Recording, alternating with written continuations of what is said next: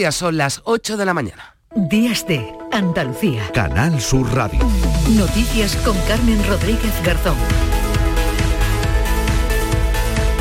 A partir de las 3 menos cuarto de la tarde, en un horario hasta ahora inédito, el presidente de la Junta, Juanma Moreno, va a ofrecer hoy su tradicional mensaje de fin de año. Se va a dirigir a los andaluces desde el Parque Nacional de Doñana, un discurso que podrán seguir aquí en Canal Sur Radio, en Radio Andalucía Información y a través de Canal Sur Televisión, también a través de nuestra plataforma Canal Sur Más. Pero se lo iremos recordando porque lo cierto es que nunca antes aquí en Andalucía el presidente de la Junta había pronunciado ese mensaje de Nochevieja a esa hora de la tarde. A muchos les cogerá este mensaje del presidente en ruta. Hoy es una jornada de mucho trasiego en las carreteras. Hasta mañana lunes a medianoche va a estar activa la segunda fase de la operación especial de tráfico con motivo de las fiestas navideñas. 25 personas han fallecido en todo el país en accidentes de tráfico desde el pasado día 22 y acabamos de conocer que la pasada noche la AP7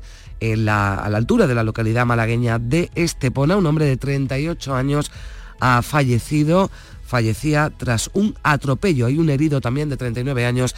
Eh, enseguida ampliaremos esta información y si tiene previsto coger un avión entre hoy y el 7 de enero y su avión tiene destino o salida en Madrid, en Barajas, tengan en cuenta que el sindicato UGT ha convocado durante toda la semana una huelga de los trabajadores de movimientos de aviones en tierra y de las torres de control de las plataformas. Paros que pueden afectar a más de 8.500 vuelos y a un millón de pasajeros. El conflicto surgió tras la adjudicación del servicio a Skyway en 2022, lo explica el representante de UGT, Jorge Martín Muñoz. Los puntos que reclamamos principalmente es la subrogación, para, dar continuidad a la plantilla, para que los trabajadores sepan que cada cuatro años no, están no tienen el riesgo de quedarse en la calle.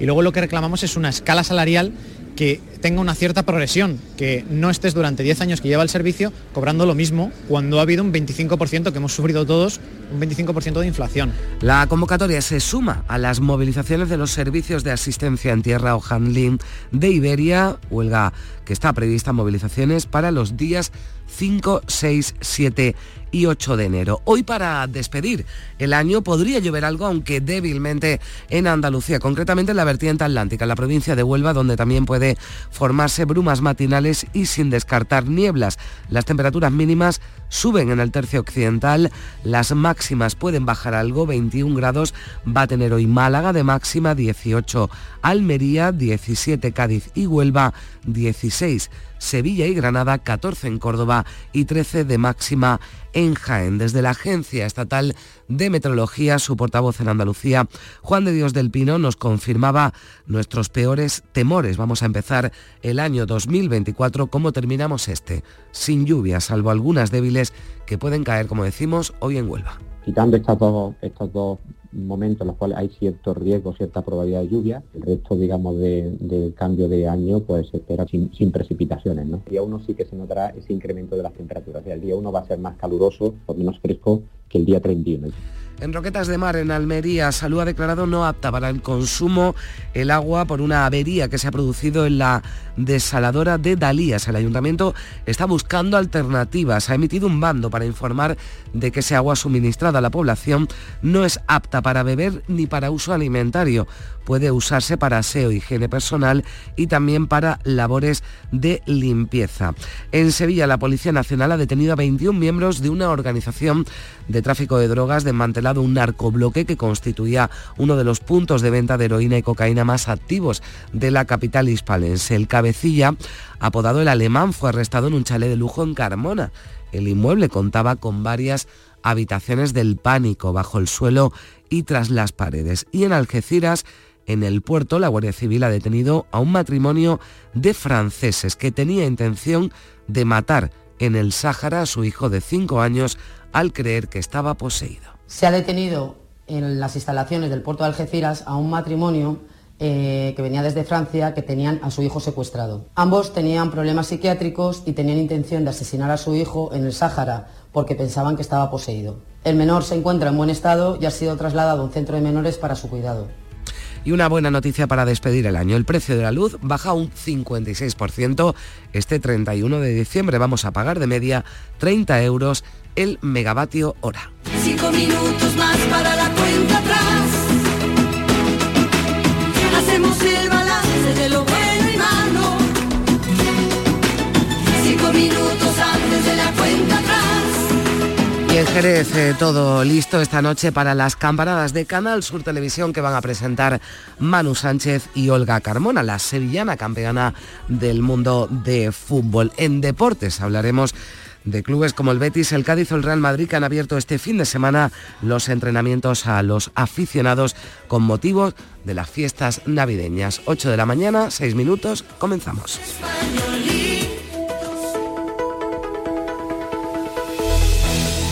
Disfruta de la radio esta tarde de domingo tan especial.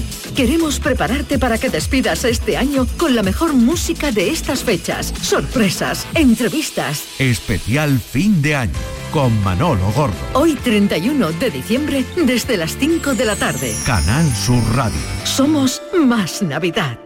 Días de Andalucía. Canal Sur Radio. Noticias con Carmen Rodríguez Garzón.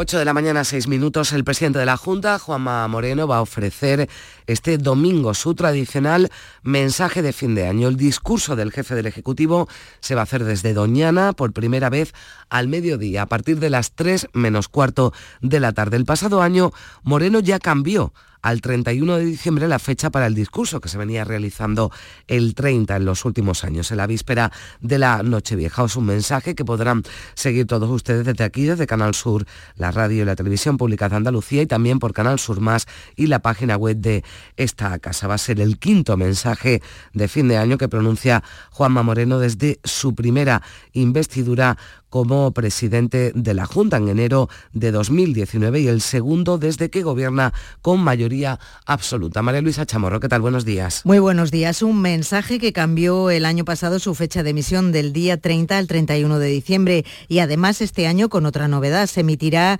a las 3 menos 15 minutos de la tarde y no por la noche. Es también la fórmula que busca Santelmo para el discurso, para que el discurso del presidente llegue a la mayor cantidad de andaluces posible, dado que por la noche hay un gran trasiego de personas entre las casas para las cenas o ya de camino a los cotillones. Moreno ha elegido el espacio natural de Doñana como, como enclave desde el que despedir el año 2023, apenas un mes después del acuerdo que suscribió con la vicepresidenta Teresa Rivera, con el que ha querido zanjar el enfrentamiento entre el Ejecutivo Central y el andaluz sobre la preservación de la gran joya natural de nuestra comunidad. En 2022, recuperada ya la normalidad tras la pandemia y tras atornillar su primera mayoría absoluta en junio de ese año, el presidente de la Junta se dirigió a los andaluces desde las instalaciones de Picualia, una cooperativa de aceite de oliva ubicada en Bailén, en Jaén. Lo hizo como un gesto al campo y a los agricultores de nuestra comunidad, asfixiados ya por la sequía. Desde aquí marcó las que quiere que sean las líneas maestras de su segundo mandato, el entendimiento y la concordia. Los andaluces no quieren ver cómo los políticos nos echamos los trastos a la cabeza. Creo la moderación y el consenso por encima de todo. Y me gustaría que desde Andalucía transmitamos a España y al mundo ese sentido de tolerancia que es tan nuestro. Aquí nadie es imprescindible. Todos pasaremos.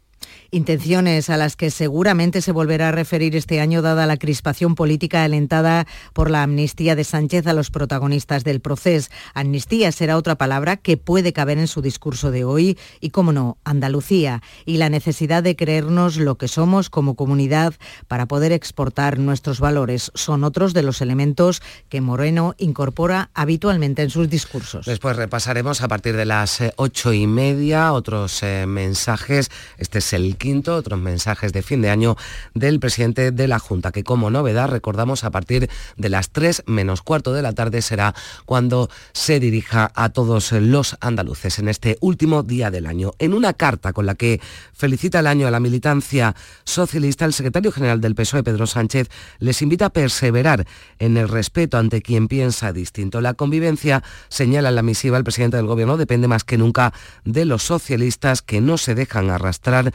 subraya por la pendiente del improperio y la intransigencia. Patricia Zarandieta, buenos días. Buenos días. Según Sánchez, 2023 llega a su fin de la mejor manera posible con un gobierno de coalición progresista para España encabezado por el PSOE y que es garantía a punta de que no habrá retrocesos en los derechos ganados con tanto esfuerzo por la sociedad española. Atrás quedan, sigue la carta, momentos duros como la respuesta dice intransigente y airada con la que la ultraderecha y la derecha encajaron el resultado electoral y en ese punto hace referencia a la proliferación de insultos y al intolerable acoso, lamenta Sánchez, vivido a las puertas de las sedes socialistas. Y un mensaje le enviaba a Sánchez este sábado desde Ronda de Málaga, el vicesecretario de Coordinación Autonómica y Local del PP, Elías Bendodo, que le ha reclamado, ha reclamado al Gobierno que aborde de forma simultánea la reforma de los modelos de financiación autonómica y local. Negociación y abordar un nuevo modelo de financiación autonómica en España, sí, siempre que vaya parejo y vaya de la mano de abordar también un nuevo modelo de financiación municipal para los ayuntamientos.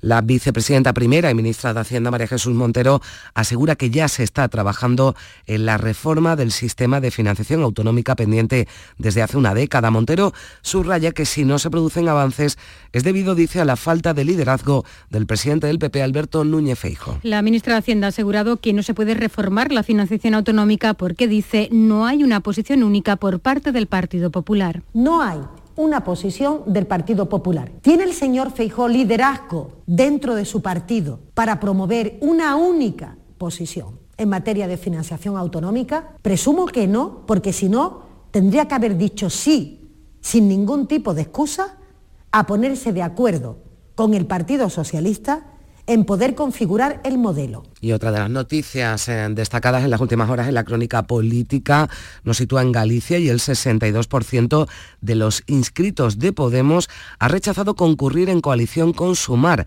a las próximas elecciones autonómicas del 18 de febrero. Se van a presentar en solitario con su propia candidatura con la elección de la lista de Transformar Galicia encabezada por Isabel Faraldo.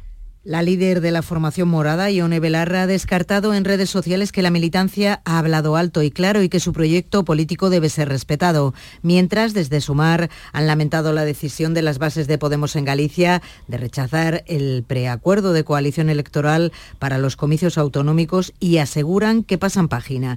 El preacuerdo de coalición que se había fraguado y ya rechazado por la militancia morada reservaba para los morados el segundo puesto de la circunscripción por A Coruña y el primero por Lugo, así como el tercero de Orense y el cuarto por Pontevedra, mientras que Sumar se quedaba con el primer puesto en Coruña y Pontevedra con más posibilidades de lograr escaño. 8 de la mañana y 13 minutos, eh, lo apuntábamos al principio, en Almería la avería de la desaladora de Dalías ha tenido como primera consecuencia la declaración de no apta para el consumo de agua que se suministra a la localidad de Roquetas de Mar. Como suministro alternativo, el ayuntamiento usará el agua que proviene de unos sondeos actualmente afectados por radiactividad natural de las aguas subterráneas. Por tanto, no puede utilizarse para beber ni para la preparación de alimentos, aunque no hay inconveniente en su uso para la limpieza del hogar o el aseo personal. Esta resolución de la Consejería de Salud de no, de no apta para el consumo humano señala que serán necesarios hasta tres análisis consecutivos en el plazo de tres meses, confirmando que el agua se encuentra entre los valores establecidos para su consumo. Esta misma desaladora, la de Dalías, gestionada por Sufrió otra avería el pasado octubre y en aquella ocasión se vio afectado el suministro de agua en varias localidades de la zona del poniente almeriense. Andalucía se despide del año más seco en tres décadas y pone la puntilla a la sequía más larga desde que hay registros. Las precipitaciones en este 2023 se situaron un 45% por debajo de lo normal en el conjunto de las estaciones principales de la comunidad. 2023 ha estado caracterizado en Andalucía de nuevo por la intensa sequía y por los episodios de calor extremo, a pesar de que los primeros días del 24 van a estar protagonizados por diversos episodios borrascosos que van a dejar precipitaciones en Andalucía. El avance climatológico de la EMET para los primeros meses del año no indica un cambio de tendencia. Esta noche vieja y el año nuevo se espera aquí en nuestra tierra tiempo estable y frío, con temperaturas que pueden rozar los cero grados en comarcas como Baza, en Granada. Las esperadas lluvias apenas se van a dejar sentir este mediodía en la provincia de Huelva. En la llegada de un nuevo frente atlántico se prevé deje hoy escasas precipitaciones, sobre todo en la provincia de Huelva y en la Sierra Norte de Sevilla y este 1 de enero en la zona del Golfo de Cádiz, como señala a Canal Sur Radio Juan de Dios del Pino, delegado territorial de la Agencia Estatal de Meteorología en Andalucía. Mediodía del domingo podría llover algo, ¿no? Quizás en la provincia de Huelva, eh, puede que incluso provincia de Sevilla, Sierra Norte. Y luego se espera otra, otra estructura nubosa, que en este caso entraría por el Golfo de Cádiz y podría dejar algo de lluvia en torno a la provincia de Cádiz, sur de Málaga, ¿no? Pero en fin, esta última se ve como menos probable, ¿no? Y en este caso sería ya, mm, digamos, en las primeras horas de- del año nuevo. El tiempo estable será la tónica en este fin del 2023 y entrada del año nuevo, con temperaturas máximas que pueden rozar incluso los 20 grados en la Costa del Sol. También de la Costa del Sol ahí habrá unas temperaturas en estos días relativamente cálidas o mm, por encima de la media, ¿no? Se esperan temperaturas en torno a los 20 grados en, lo que sería la, costa, la Costa del Sol. Una noche vieja, por tanto, bastante tranquila en lo meteorológico en Andalucía, con cielos despejados en prácticamente todas las provincias y temperaturas relativamente suaves para esta época del año. Pues esperemos eh, que sea también una noche tranquila en las eh, carreteras. Casi un millón de desplazamientos se pueden producir en Andalucía durante estas últimas horas del año.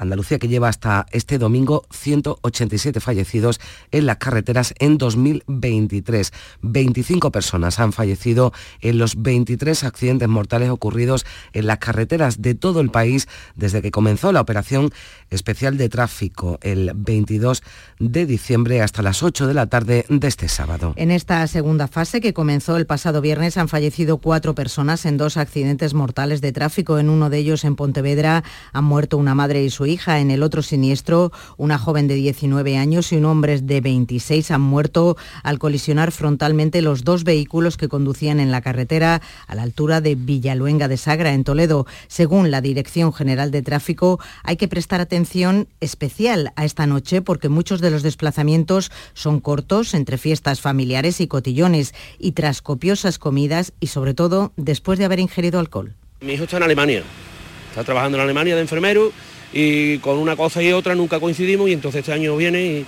entonces es una ocasión un poquito especial. Venimos de Málaga y vamos al rompido. Vamos a pasar la noche vieja en un hotel y nada, a pasarlo muy bien y a disfrutar con unos amigos. Día uno, el día dos iremos a Chipiona.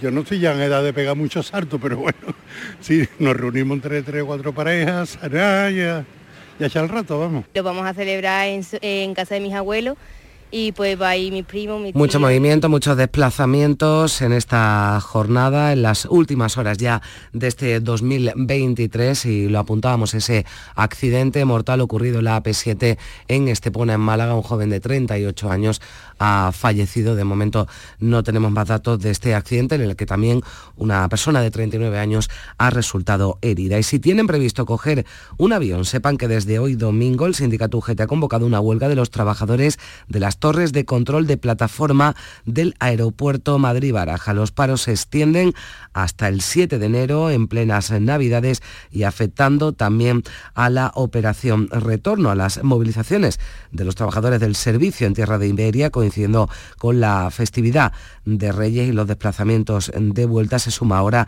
esta otra convocatoria por parte de UGT en el aeropuerto con más tráfico de España. La protesta se convoca para solucionar lo que consideran una situación laboral insostenible que afecta directamente a la seguridad de los vuelos debido, denuncia Jorge Martín, delegado de personal de UGT, a largas jornadas laborales que repercuten en la concentración de los trabajadores y a una alta rotación de la plantilla. Y esta huelga viene porque Skyway eh, en 2022 hizo una bajada temeraria en el servicio que estamos dando y no tiene dinero ahora para pagar los salarios. Nos han bajado los descansos, no nos pagan las bajas médicas que tenemos y eso afecta directamente a la seguridad operacional. Ya estamos cansados de que esto siga bajando cada vez más. Hemos estado negociando con ellos, pero las negociaciones se rompieron porque no aceptan nuestras solicitudes y ya el único recurso que nos queda es la huelga. Y ha ingresado en prisión un matrimonio de origen francés detenido por la Guardia Civil en el puerto de Algeciras. Pesaba sobre ellos una orden europea de detención y entrega por estar en peligro la vida de su hijo menor de edad.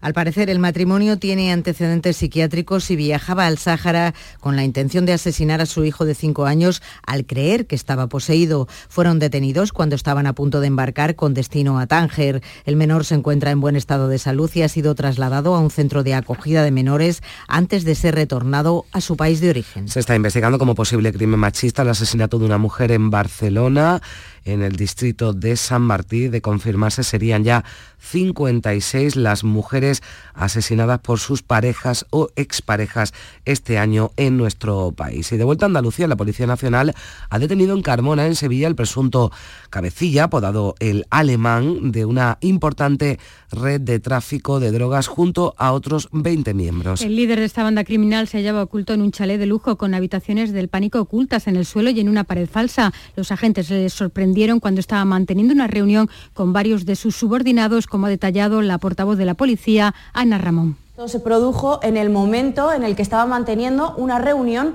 con varios de sus subordinados. En el interior del domicilio disponía de varias habitaciones del pánico, ocultas en el suelo y en una pared falsa. En total se han realizado 16 registros domiciliarios, siete de los cuales se han llevado a cabo en el mismo bloque de viviendas que se configuraba como un auténtico narcobloque.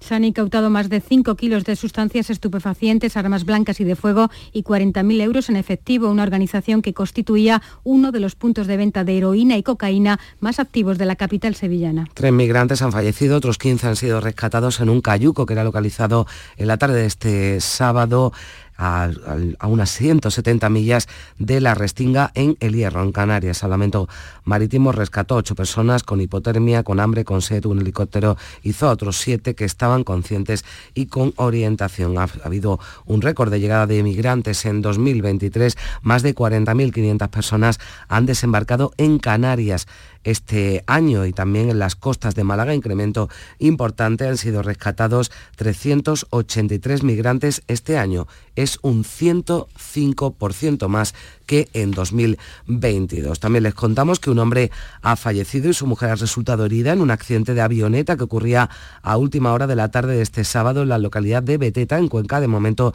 se desconocen las causas de este siniestro que se está investigando. Y este domingo se cumplen 25 años del derrumbe del muro de Bazar España en Sevilla, que sepultó a cinco personas entre escombros en plena ronda histórica. Pilar González. El fortísimo viento que comenzó desde bien temprano el día de Nochevieja derribó por la tarde el muro que rodeaba el solar de un antiguo bazar. Fallecieron tres mujeres de 22, 39 y 53 años y un hombre de 52. Esperaban todos el autobús en la parada situada justo enfrente. También dejó malherida a una joven de 17 años que pasaba por allí de camino a la casa de una amiga. Falleció horas después en el Hospital Virgen del Rocío. 50 metros de fachada que no estaban apuntaladas se desplomó de golpe contra la acera, provocando tal estruendo que sacó de sus viviendas a decenas de vecinos. Al comprobar lo ocurrido, muchos se lanzaron a retirar los escombros, colaborando con efectivos de los bomberos y protección civil. Era el 31 de diciembre de 1998. El ayuntamiento decretó dos días de luto oficial y apagó la iluminación navideña del consistorio en señal de respeto. Hoy aquel solar es un edificio de viviendas, lo que estaba proyectado. Se acordó una indemnización por cada víctima de 270.000 euros. Días de Andalucía. Noticias con Carmen Rodríguez Garzón. Canal Sur Radio.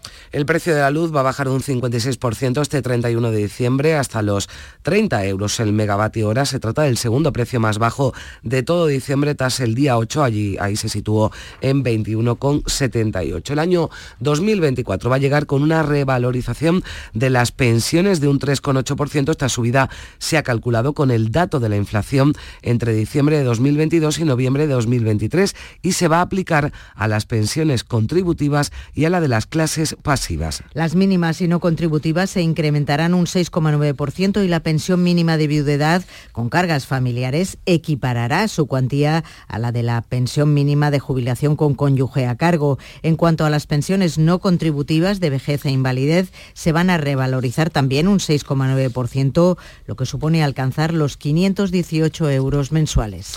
Los españoles eh, que quieran o puedan jubilarse a partir de mañana lunes 1 de enero con el 100% de la pensión tendrán que tener al menos 66 años y seis meses cumplidos. Esta será la edad que se exija para quienes acrediten menos de 38 años de cotización. Si se superan los 38 años cotizados, los trabajadores que quieran jubilarse con el 100% de la pensión tendrán que tener 65 años cumplidos. Estas condiciones se derivan de la reforma del sistema de pensiones de 2013, en la que se elevaba progresivamente la edad de jubilación desde los 65 a los 67 años en un horizonte total de 15 años.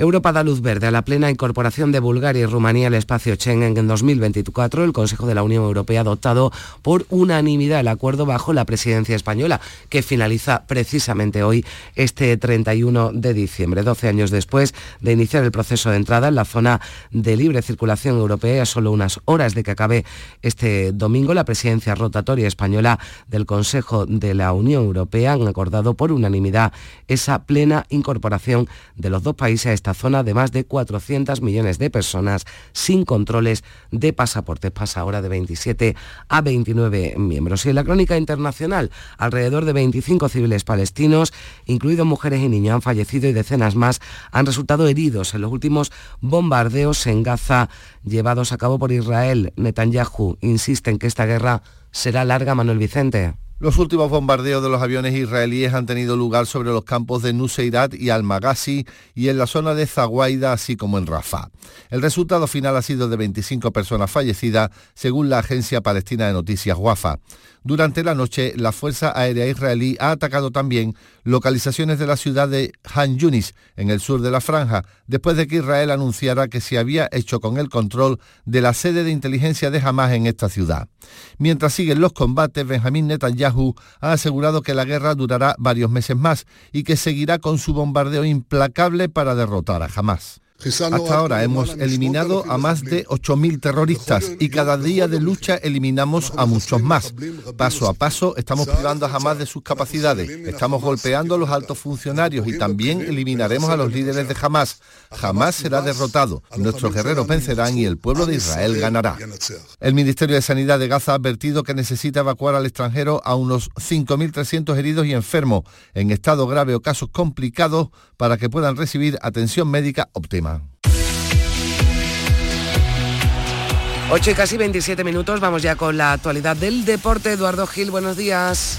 Hola, buenas. Los clubes españoles están negociando con la Confederación Africana de Fútbol para que los jugadores africanos que por docenas se van a ir a la Copa de África puedan irse después de la jornada inaugural del año nuevo, la del martes 2, miércoles 3 y jueves 4 de enero, que pueden jugarla después irse. La Copa de África se celebra en Costa de Marfil entre el 13 de enero y el 11 de febrero y va a dejar un sinfín de bajas, un mes para muchos equipos andaluces una auténtica sangría, según se vayan confirmando que en el Betis se van con Marruecos, por ejemplo, Shadi Riyad y Abde Sabalí. Con Senegal, además este está lesionado, el Sevilla intenta que Marruecos no se lleve a Enesiri y se lo lleve después del Sevilla Leti Bilbao eh, junto con Iñaki Williams, el jugador del Atleti que quiere jugar con ganas, pero después de ese Atleti de Bilbao de este próximo jueves 4 en el Sánchez Pizjuán. El colista Almería no se puede permitir el más mínimo despiste, no ha ganado ni un solo partido, se le van Marciano y Méndez con Guinea, Dion Lopi con Senegal. El Cádiz todavía no tiene noticias sobre si han sido citados en Valle con Senegal y Cuamé con Mali. El Granada ya sabe que pierde gol con la marcha de su delantero Famara. Por cierto, para la cita del partido de los Cármenes del día 3 del miércoles, Granada-Cádiz, Salta Vallejo en el Granada, causará baja el centrocampista del Cádiz, Iván Alejo, sancionado por suspensión por acumulación de amonestaciones. Atención porque el Cádiz lleva 14 partidos sin ganar, pero es que el Granada es penúltimo y solo ha ganado uno. Además se han conocido en este final de año los dineros de la tele el dinero del fútbol, el reparto millonario de los derechos de televisión para los equipos, eh, como era de esperar, el Madrid es el que más, con 155 millones, casi los mismos que el Barça, un poquito menos el Barça, el Atlético Madrid baja hasta los 120 millones de ingresos, el Sevilla es el cuarto que más cobra por la tele, 82 mientras que el Betis es el quinto que más ingresa, 70. Ya el Cádiz con 45, el Almería con 44 millones y medio, eh, son los andaluces que menos cobran en primera y recordemos que el que menos cobra es el que estaba el año pasado en Granada, en segunda es el Granada, 23 millones, 23,8 millones de, euros y ahí se incluyen 14 millones de euros de ayuda al descenso, todo porque estaba en la categoría de plata. En la mayor parte de, de los casos estos ingresos son seguros, pero eh, donde no hay dinero es en la primera REF, en la primera federación, que va a volver a competir en enero y atención porque el Málaga ha roto contrato, se ha desvinculado Loden Zúñiga del Club de la Rosaleda. Además de, todo esto, en muchas otras ciudades de Andalucía, pero por ejemplo también en Sevilla, este domingo se celebra la San Silvestre Sevillana, una carrera organizada por la agrupación de deportistas de Sevilla junto con el ayuntamiento. Como en otras ciudades, es la carrera que combina deporte y diversión cierra el año con 1.300 participantes en Sevilla en un circuito de 5 kilómetros en torno al Parque de María Luisa. Es una carrera que se caracteriza como en otras muchas ciudades y localidades andaluzas y en ella se dan cita a deportistas de todos los niveles.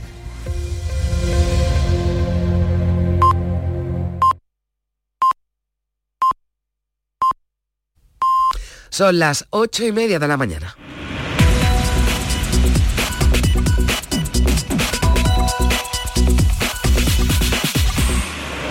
Y a esta hora en Días de Andalucía le damos un repaso a lo más destacado de la actualidad de este domingo 31 de diciembre, última jornada del año. Lo hacemos en titulares con Manuel Vicente. ¿Qué tal? Buenos días. Muy buenos días. Atropellado un hombre en la AP7 en Estepona, en Málaga. En el accidente registrado esta noche ha resultado herida otra persona con varias contusiones. El presidente de la Junta ofrecerá hoy domingo su tradicional mensaje de fin de año. El discurso de Juanma Moreno se hará desde Doñana y por primera vez será a las 3 menos 10 de la tarde. La militancia de Podemos descarta concurrir con Sumar en las elecciones gallegas. La candidatura de la formación morada estará encabezada por Isabel Faraldo el próximo día 18 de febrero. La avería en una desaladora provoca que se declare no apta para el consumo del agua de Roquetas de Mar. La desalinizadora de Dalías en Almería ha sufrido una avería eléctrica en la zona de alta tensión que ha provocado que quede fuera de servicio. Andalucía se despide del año más seco en tres décadas. Las precipitaciones en este 2023 se han situado un 45% por debajo de lo normal en el conjunto de las estaciones principales. Ingresa en prisión un matrimonio detenido en Algeciras que pretendía matar a su hijo. La pareja tiene problemas psiquiátricos y viajaba al Sáhara con la intención de asesinar al pequeño de 5 años al creer que estaba poseído. Detenido en Carmona, en Sevilla, el cabecilla de una importante red de narcotráfico. El apodado como el alemán se hallaba escondido en un chalet de lujo con habitaciones del pánico oculto en el suelo y en una pared falsa. La electricidad cierra el año con un precio medio anual de 87 euros por megavatio hora. Es la primera vez que cae por debajo de 100 euros por, en tres años. Hoy domingo se pagará a 30 euros. Y vamos a echarle también un vistazo, eh, Manolo, a los sí. periódicos, recordando, ya lo hacíamos la semana pasada, en la víspera del día de Navidad, que mañana, mañana no habrá prensa escrita. Así que quien quiera hoy hacer acúmulo de periódicos y de, y de prensa tiene la oportunidad hasta el próximo martes. ¿Qué, ¿Qué, destacan? ¿Qué destacan los periódicos? El último ejemplar del año hace en algunos casos resumen y en otro previsión de lo que va a ocurrir en el futuro más inmediato. Así que en el país ya podemos leer 2024, un desafío excepcional para las democracias. El, el, diario ABC también se mira hacia lo que vaya a ocurrir, de la amnistía al plurilingüismo, las deudas legislativas de Pedro Sánchez. Se centra también en la política el diario El Mundo para destacar que el PSOE critica a Díaz, Yolanda Díaz, por no tener mano izquierda con Podemos. Y a partir de aquí, periódicos de información local. 10 retos para 2024 marca el Día de Córdoba para su ayuntamiento. Las claves municipales del nuevo año. En el periódico Córdoba hay una entrevista con el alcalde de la capital, José María Bellido. Van a venir más empresas, otras crecerán e iremos a buscar nuevas. En el diario Málaga Hoy, 2023, el año de la gran sequía, hace, eh, por lo tanto, recuento de qué es lo que ha acontecido en el último 365 días. En el Diario Sur, también de esta misma capital, de, Málaga, de esta misma provincia, se destaca que la economía malagueña afronta 2024 con el empleo y la vivienda más, y la vivienda más accesible como retos. En la provincia de Almería tenemos también varias cabeceras. La voz de Almería menciona que una APP informará a tiempo real del tráfico en la capital. Diario de Almería destaca que ha sido detenido un médico en tabernas por tocamientos a una paciente y en la edición almeriense del periódico Ideal se menciona que Almería vive una subida de casos de COVID y gripe por una baja cobertura vacunal. Ya que estamos hablando de ideal, pues nos centramos en, digamos, la edición matriz, que es la de Granada. 40 casas de Santa Fe siguen con daños graves tres años después de los terremotos. Y en la misma capital granadí, en la misma provincia de Granada, el periódico Granada Hoy destaca que la Unión Europea obligará a tener en 2030 el soterramiento y la variante. Nos vamos a la provincia de Jaén, el diario también eh, ideal en su edición jiennense. El peor año agrario del siglo se despide con malas cosechas. En Diario de Sevilla leemos que Sevilla debe controlar en 2024 el turismo y los excesos en la vía pública. También mira hacia el próximo ejercicio el diario Huelva Información, Urbanismo e Industria para la Huelva de 2024.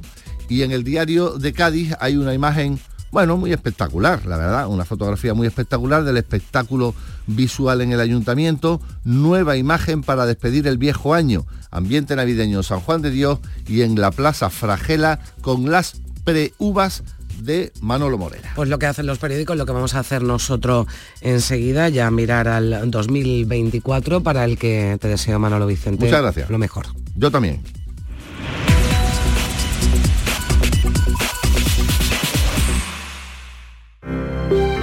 Buenos días.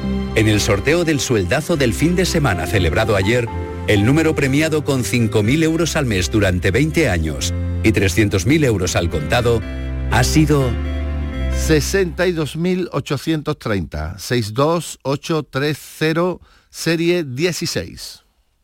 Asimismo, otros cuatro números y series han obtenido cada uno de ellos un sueldazo de 2.000 euros al mes durante 10 años. Puedes consultarlos en juegos11.es. Hoy tienes una nueva oportunidad con el sueldazo del fin de semana. Recuerda que este 1 de enero se celebra el sorteo del cupón extra de Navidad de la 11. Hay 80 premios de 400.000 euros y más de 970.000 cupones premiados. Disfruta del día. Y ya sabes, a todos los que jugáis a la 11, bien jugado. Este fin de semana seguimos contigo en Gente de Andalucía, con todo lo que nos ofrece nuestra tierra, con su gente y su ambiente especial de Navidad. Síguenos y déjate seducir. Tenemos de todo. Gente de Andalucía. Este fin de semana también a las 11 de la mañana con Pepe da Rosa. Canal Sur Radio. Somos más Navidad. Estrenar un año siempre es motivo de alegría. Y todos tenemos ganas de estar alegres y estrenar el nuevo año. Prepárate porque todo el equipo de presentadores de Canal Fiesta, José Antonio Domínguez, Happy Jiménez, Carmen Benítez, Marga Ariza y Manuel Triviño se van de fiesta.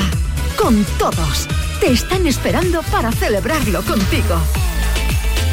Con los mejores deseos y la mejor música para que disfrutes de una noche inolvidable antes de las campanadas. Nos vamos de fiesta. Este domingo a partir de las 9 de la noche en Canal Sur Radio, Radio Andalucía Información y Canal Fiesta. Días de Andalucía. Canal Sur Radio. Noticias con Carmen Rodríguez Garzón.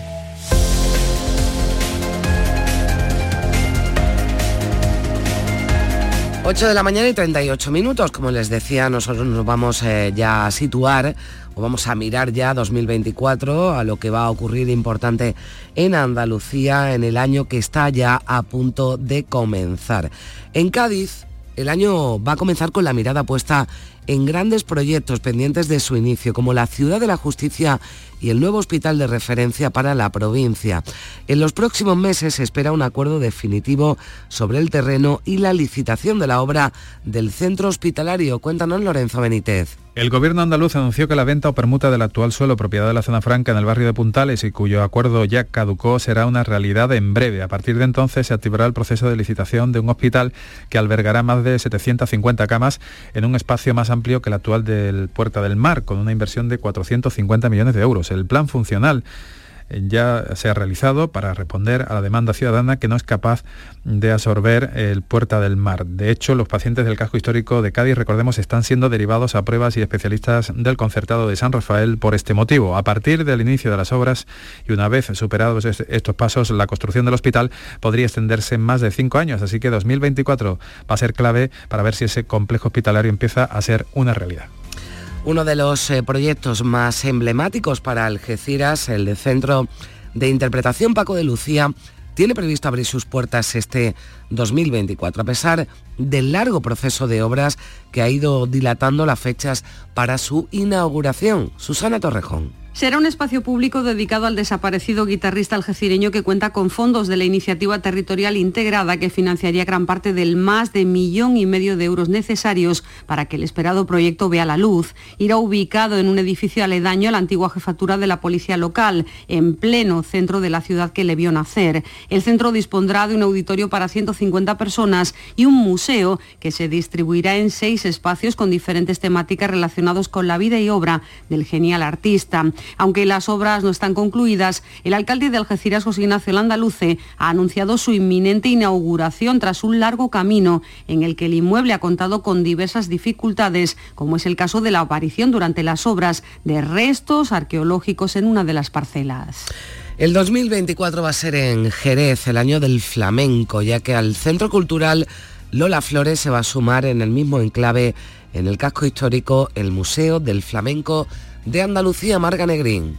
La inversión en el Museo del Flamenco de Andalucía superará los 6,6 millones de euros. Contará con seis salas expositivas cuyo contenido estará dedicado a la historia del flamenco y a las personalidades del cante, del toque y del baile. También habrá salas en las que se explicará su relación con otras artes como la pintura, su origen e influencia en otras culturas y su vinculación con el vino de Jerez. Se prevé que atraiga anualmente a miles de visitantes nacionales e internacionales. El presidente del clúster turístico Destino Jerez, Antonio Mariscal. El Museo del Flamenco, para nosotros, eh, tenemos la confianza de que sea una palanca en muchos aspectos. ¿no? En, primer lugar, porque consolida Jerez como cuna del flamenco y no solamente porque tengamos una historia que así lo, lo dice, sino también por el número de instituciones referenciadas al mundo del flamenco que tenemos ya en la ciudad de Jerez. ¿no?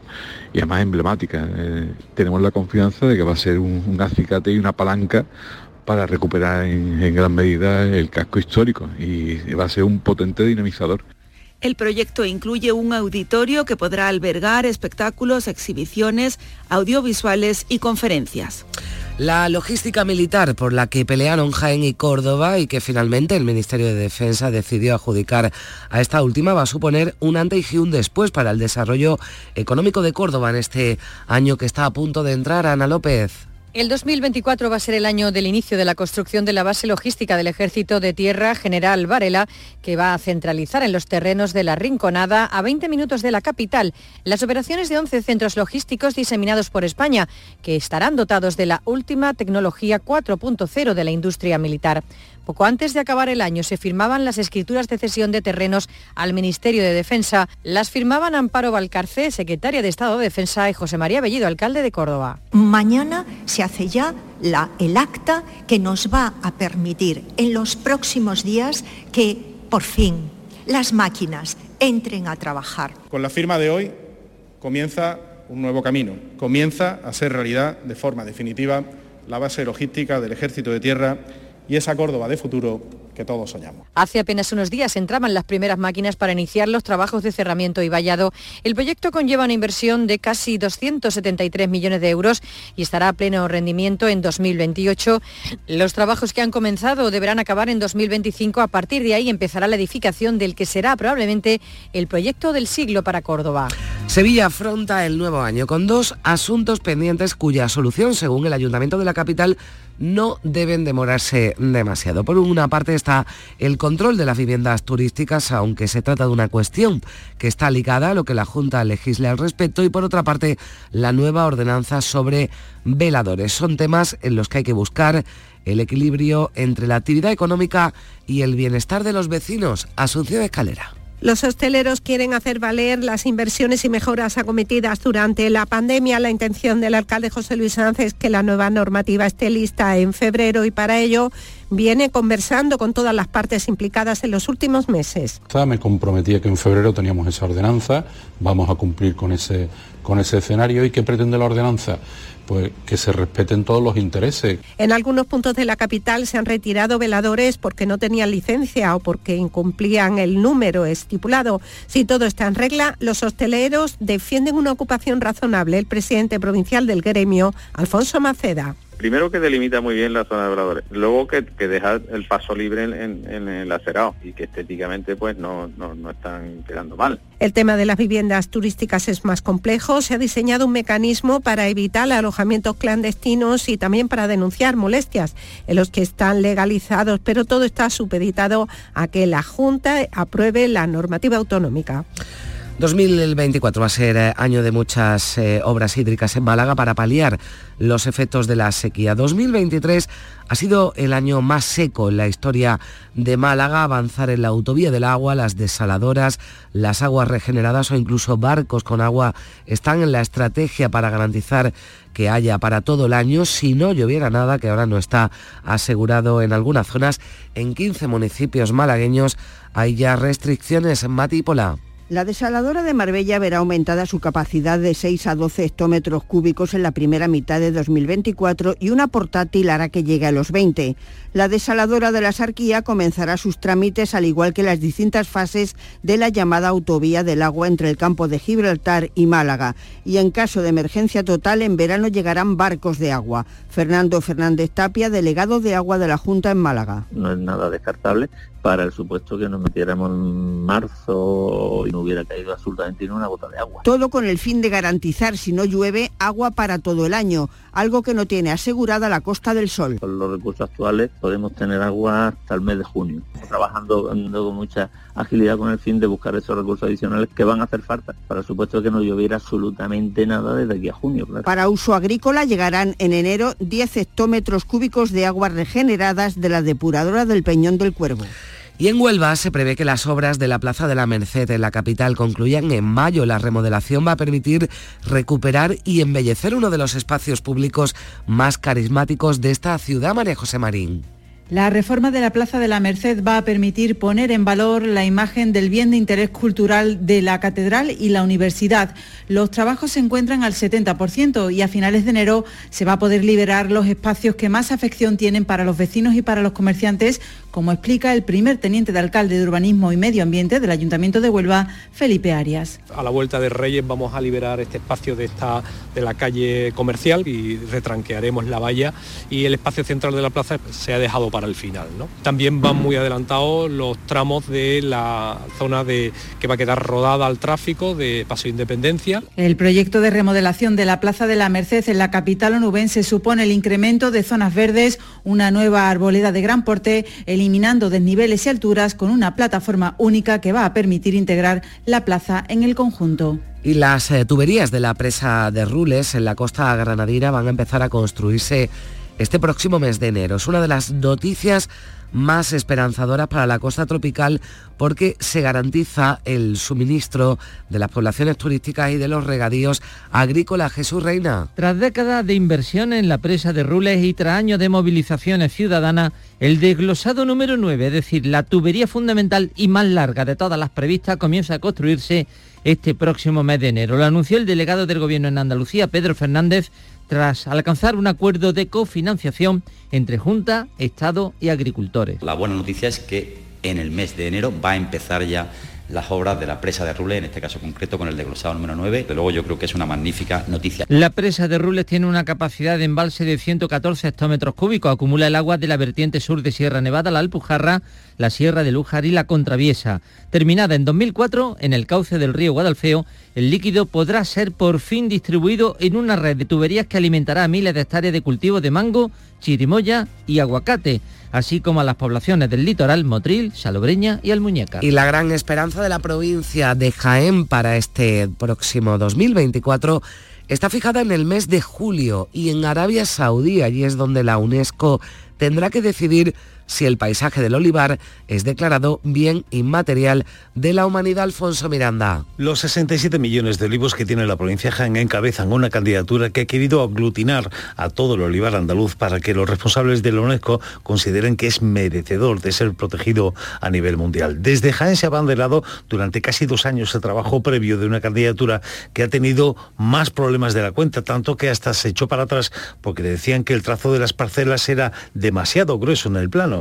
No es cuestión, la otra vez fue de trazado en el que el espacio que se delimitaba, el, el grueso de la línea que marcaba, no dejaba, claro, en, una escala en la que estaba, la superficie podía ser de muchos uh, metros o muchos kilómetros. Entonces, desde el punto de vista técnico, el listado de algunos propietarios y propietarias que vamos a ver si se puede arreglar en los próximos días. Es Francisco Reyes, el presidente de la Diputación de Jaén, quien en enero presentará oficialmente la candidatura ante el Ministerio de Cultura y este a su vez lo hará ante la UNESCO para que en julio en Arabia Saudí ojalá se decida que el paisaje del olivar andaluz es merecedor de ser declarado patrimonio inmaterial de toda la humanidad. Y en Almería, el futuro Museo del Realismo Español ya lo tiene todo casi listo para abrir sus puertas al público después de la importante restauración que la Diputación acometió hace unos meses. El museo va a estar ubicado en el edificio del antiguo Hospital Provincial y va a albergar obras de Zuloaga o de Sorolla Belén Nieto. Desde que las obras de rehabilitación del antiguo hospital provincial llegasen a su fin ha pasado ya casi un año y ya por fin se vislumbra la futura apertura del Museo del Realismo Español para 2024. Un espacio cultural que tendrá más de 200 piezas entre pintura y esculturas de artistas españoles como Sorolla, Zuluaga, Julio Romero de Torres, Antonio López o Andrés García Ibáñez. Con ella se podrá acceder a la colección permanente y a las exposiciones temporales durante todo un día. Un Museo del Realismo en el hospital, antiguo Hospital Provincial de Almería, y que ha sido restaurado por la Diputación y que en breve abrirá sus puertas. Días de Andalucía. Canal Sur Radio. Noticias. 9 menos eh, nueve minutos de la mañana, el presidente de la Junta, Juanma Moreno, recordamos, va a ofrecer este domingo su tradicional mensaje de fin de año, pero va a ser a una hora eh, inédita, una hora no habitual, las 3 eh, menos cuarto, 3 menos 10 de la tarde, cuando podrán escuchar, seguir ese discurso de fin de año aquí en Canal Sur Radio, Radio Andalucía Información y, eh, y a través de Canal Sur Televisión. Va a ser el quinto mensaje de fin de año que pronuncia Juanma Moreno después de su primera investidura como presidente en enero de 2019 y el segundo desde que gobierna María Luisa Chamorro con mayoría absoluta. Un mensaje que, como dices, cambió el año pasado su fecha de emisión del día 30 al 31 de diciembre y además este año con otra novedad. Se va a emitir eh, a las 3 menos 15 minutos de la tarde y no por la noche. Es también la fórmula que busca Santelmo para que el discurso del presidente llegue a la mayor cantidad de andaluces posibles, dado que por la noche hay un gran trasiego de personas entre las casas para las cenas o ya camino de los cotillones. Moreno ha elegido el espacio natural de Doñana como enclave desde el que despedir el 23, apenas un mes después del acuerdo que suscribió con la vicepresidenta del Gobierno, Teresa Rivera, con el que ha querido zanjar el enfrentamiento entre el Ejecutivo Central y el andaluz sobre la preservación de la gran joya natural de nuestra comunidad. Moreno se estrenó pronunciando mensajes de fin de año como presidente andaluz en 2019 desde la localidad onubense de Cumbres de Enmedio la de menos habitantes de toda Andalucía. Fue un momento especial, como lo calificó el propio presidente. Buenas noches, Andalucía. Es un verdadero honor dirigirme a vosotros con mi primer mensaje de Navidad como presidente de todos los andaluces. Un momento especial y de gran ilusión para mí pero tan solo unos días después, el virus del COVID irrumpió en nuestras vidas. La crisis sanitaria derivada del coronavirus también influyó en la elección del emplazamiento del mensaje de fin de año que Moreno dirigió a los andaluces en 2020, que entonces fue el antiguo Hospital Militar de Sevilla que quedó reabierto solo dos meses después. Desde allí nos habló a todos de la dureza de los últimos meses. En 2020 hemos hecho frente a situaciones muy duras. Hemos hecho frente al dolor personal y colectivo al dolor de ver truncadas ilusiones y proyectos vitales en Andalucía, en España, en el mundo entero. 2020 no ha sido un buen año.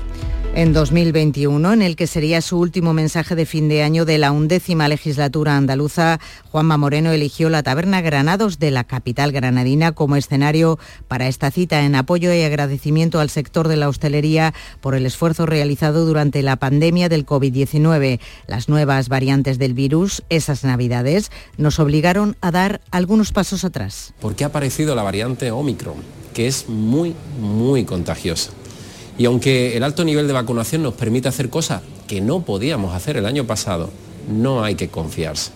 Hay que mantener las medidas de protección y de seguridad.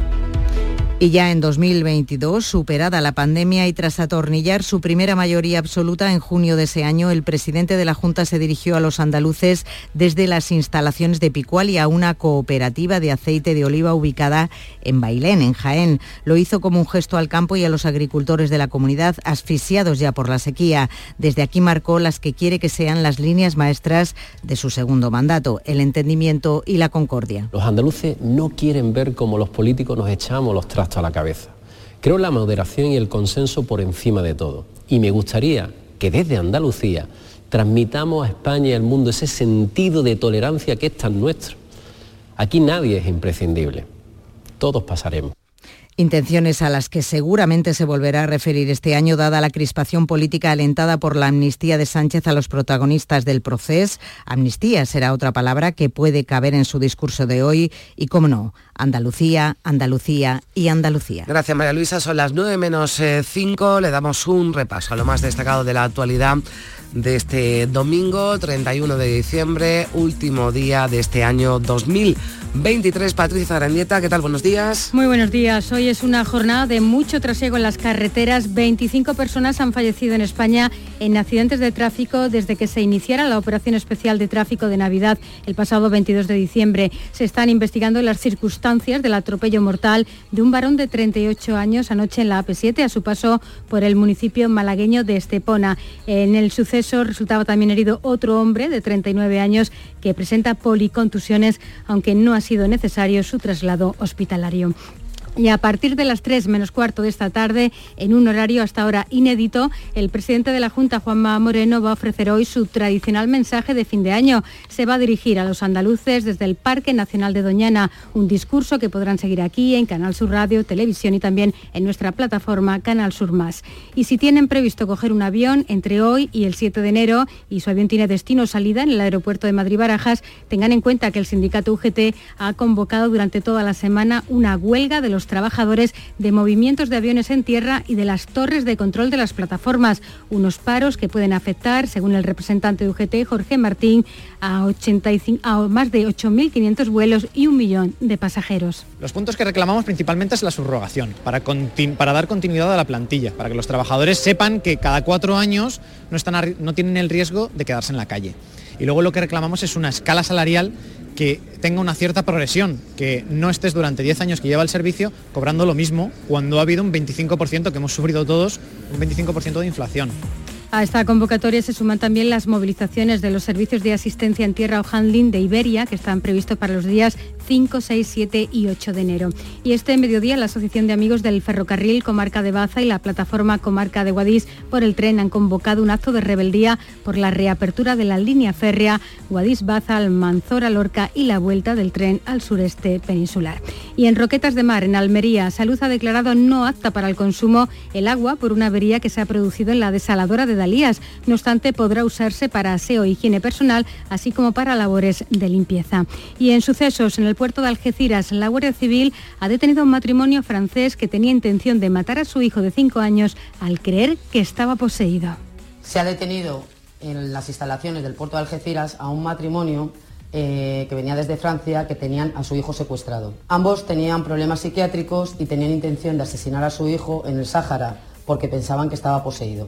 El menor se encuentra en buen estado y ha sido trasladado a un centro de menores para su cuidado. Este matrimonio ya ha ingresado en prisión. Y en Sevilla, la Policía Nacional ha detenido a 21 miembros de una organización de tráfico de drogas y ha desmantelado un narcobloque que constituía uno de los puntos de venta de heroína y cocaína más activos de la capital hispalense. El cabecilla, apodado el alemán, fue arrestado en un chale de lujo en Carmona, como ha detallado la portavoz policial Ana Ramón. En el interior del domicilio disponía de varias habitaciones del pánico, ocultas en el suelo y en una pared falsa.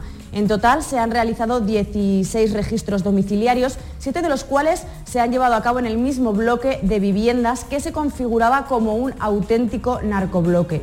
Y en la crónica internacional, Europa ha dado luz verde a la plena incorporación de Bulgaria y Rumanía al espacio Schengen en 2024. El Consejo de la Unión Europea ha adoptado por unanimidad el acuerdo bajo la presidencia española que finaliza hoy 31 de diciembre. Y en Jerez todo listo ya para esta noche, para las campanadas de Canal Sur Televisión que van a presentar Manu Sánchez y Olga Carmona, la sevillana campeona del mundo de fútbol. Los hosteleros jerezanos están encantados. Hombre, esto la verdad es que fomenta mucho lo que es el centro de Jerez, las campanadas, todo el mundo junto en la calle, que menos que en el ayuntamiento. Esto va a ser grandioso, va a ser grandioso y agotador para nosotros, claro. Estupendo, fenomenal. Perfecto, todo lo que sea promoción de Jerez y de sobre todo el casco antiguo, perfecto. Y desde la Agencia Estatal de Meteorología, Juan de Dios del Pino, su delegado territorial, confirma que vamos a empezar el año como lo terminamos, sin lluvias, salvo algunas débiles que pueden caer hoy en la provincia de Huelva. Quitando estas dos, estos dos momentos en los cuales hay cierto riesgo, cierta probabilidad de lluvia. El resto, digamos, de cambio de año, pues se espera sin, sin precipitaciones. ¿no? El día 1 sí que se notará ese incremento de las temperaturas. el día 1 va a ser más caluroso o menos fresco que el día 31. Y el Ayuntamiento de Cádiz ha decidido trasladar provisionalmente al Museo Municipal de las Cortes de Cádiz los fondos de la Biblioteca del Casino tras el robo registrado esta semana. Entre esos documentos, Carmen, se encuentran las actas que sirvieron para aprobar la primera Constitución de 1812. Y que afortunadamente no se llevaron los ladrones. Gracias, Patricia. Llegamos a las 9 en Canal Sur Radio y en Radio Andalucía Información.